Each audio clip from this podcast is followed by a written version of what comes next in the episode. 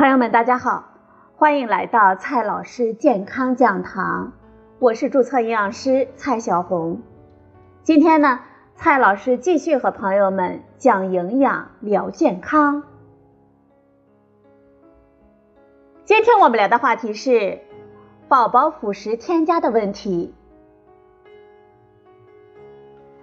首先呢，我们先来看一下宝宝辅食添加的基本原则。第一个小问题，宝宝什么时候开始添加辅食呢？无论是世界卫生组织、美国儿科协会还是中国营养学会，都建议给零到六个月宝宝进行纯母乳喂养。对于健康足月出生的宝宝，引入辅食的最佳时间为满六月龄。此时，宝宝的胃肠道等消化器官已经相对发育完善。可以消化母乳以外的多样化的食物了。同时呢，宝宝的口腔运动功能、味觉、嗅觉、触觉等感知能力，以及心理、认知和行为能力，也已准备好接受新的食物。当然，建议满六个月添加辅食，并不意味着所有的宝宝都要按照这个标准。在宝宝满四个月之后。对于少数因为妈妈确实母乳不足等特殊的情况，可以稍微提前引入辅食，咨询医生是否可以开始添加辅食。但是总的来说呢，辅食的添加再早也不能早于四月龄，当然也不能晚于六月龄。第二个问题，宝宝添加辅食的信号有哪些呢？除了六月龄这个时间点之外，该不该给宝宝添加辅食，我们还要看宝宝是否具备了添加辅食的能力。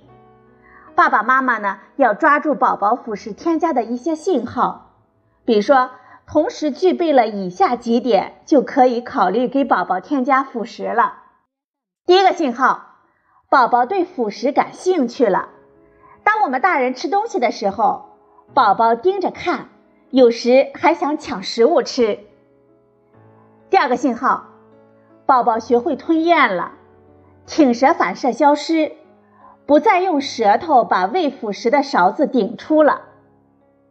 第三个信号呢，是宝宝能用手抓住食物，准确的放到嘴里。第四个信号，宝宝能够坐稳了，并且保持头部的稳定。具备了这些信号。我们就可以考虑给宝宝添加辅食了。第三个问题，我们在添加辅食的时候，要及时优先的引入富含铁的辅食。中国零到六岁儿童营养发展报告指出，二零一零年六月到十二月龄的宝宝贫血的患病率最高，农村儿童贫血的患病率高达百分之二十八点二。主要的原因在于辅食引入不当。满六个月之后的宝宝，出生时体内储存的铁消耗殆尽，加上母乳中含铁量较低，如果未能从食物中获取足够的铁，则可能导致缺铁或者是缺铁性贫血。所以，我们要及时的引入富含铁的辅食是非常重要的，包括强化铁的谷类食物。像米粉、米糊等等，还有肉泥、鱼泥、干泥等等。中国营养学会在中国居民膳食指南二零一六里也强调了这一观点。第四个问题，宝宝的辅食安排在什么时间呢？如果决定了要给宝宝添加辅食，我们可以从一天中妈妈、宝宝都能接受的一餐开始，在宝宝不太饿的情况下进行。但是如果喂辅食的时候，宝宝不停的哭泣或者是拒绝，我们不要强迫他吃，可以继续喂母乳或者是配方奶一到两个星期，另选时间再尝试喂辅食。第五个问题，这辅食怎么喂呢？刚开始尝试辅食，我们可以每次先喂一点母乳或者是配方奶。然后用小勺子喂一点辅食，半勺半勺的喂，最后再喂一点母乳或者是配方奶，这样呢可以避免宝宝在非常饿的时候因为不习惯辅食而闹脾气，也可以让宝宝慢慢的适应用小勺子来吃辅食。但是刚开始的时候啊，无论怎么喂宝宝，大多数辅食都进不到宝宝嘴里，而是被弄到脸上或者是围嘴上。我们不用着急，多一点耐心。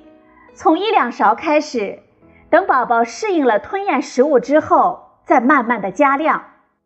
第六个问题，辅食必须先添加谷类是没有依据的。很多家长都困惑，宝宝到添加辅食的月龄了，但是这第一口该吃什么呢？按照传统的观念，刚开始的时候会先喂谷物，像米粉。因为大米是不容易引起过敏的食物，而且容易消化吸收。其实，并没有规定宝宝的第一口辅食一定要是婴儿米粉。如果宝宝是纯母乳喂养，可能早一点添加肉类会更好一些，而不是要等到宝宝八个月以后才开荤。因为肉类中含有易于消化吸收的铁、锌。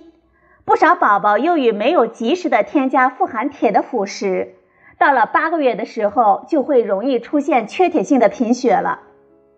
当然，如果给宝宝选择米粉，请确保这种米粉是强化了铁的，而且这类辅食不能含有过多的盐，否则呢会加重宝宝的肾脏排泄负担。我们还需要注意的是。市售米粉可能含有牛奶和蛋清成分，部分宝宝吃了以后可能会出现过敏反应，因此呢，我们在刚开始添加这些辅食的时候要密切的观察。第七个问题，我们怎么来判断宝宝是否适应了辅食呢？宝宝接受一种新的食物要有个适应的过程。我们最好每次只提供一种新的食物，三天之后再给宝宝尝试另外一种。每次给宝宝吃一种新的食物之后，我们要观察他的反应，看是否会出现腹泻、皮疹或者是呕吐现象等等。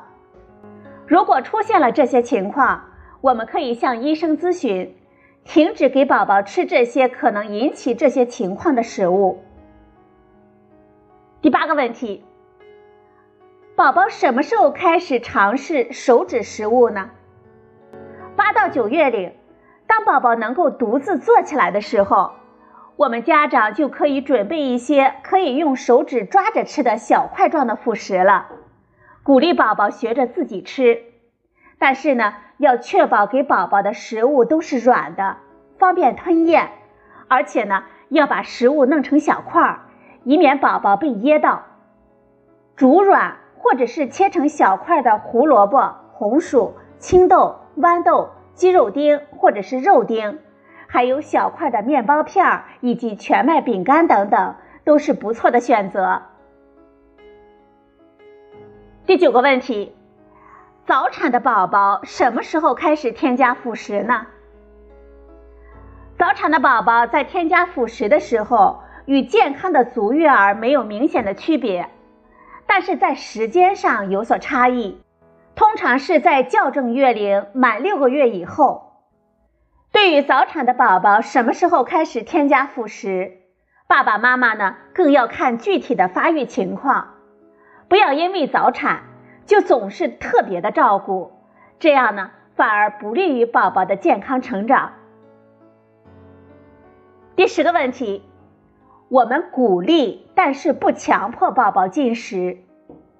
爸爸妈妈呢，应该注意控制宝宝每次进食的种类，细心的观察宝宝对食物的接受状况，由宝宝自己去控制每次具体的进食量。如果宝宝每次都能将我们为其准备的奶喝完，或者是辅食吃完，同时呢，没有出现呕吐、腹泻等不适的表现。我们呢就可以逐渐的给宝宝增加奶量和辅食量，当然，我们也要监测宝宝的体重增长的情况，避免过度喂养。相对于进食量的关注，我们更应该关注进食过程和喂养行为。强迫哄骗宝宝进食，不仅不利于营养的消化和吸收，也容易诱导宝宝出现异常的行为，对宝宝近期、远期的身体和行为发育都不利。好了，朋友们，以上呢就是宝宝辅食添加的十个基本原则。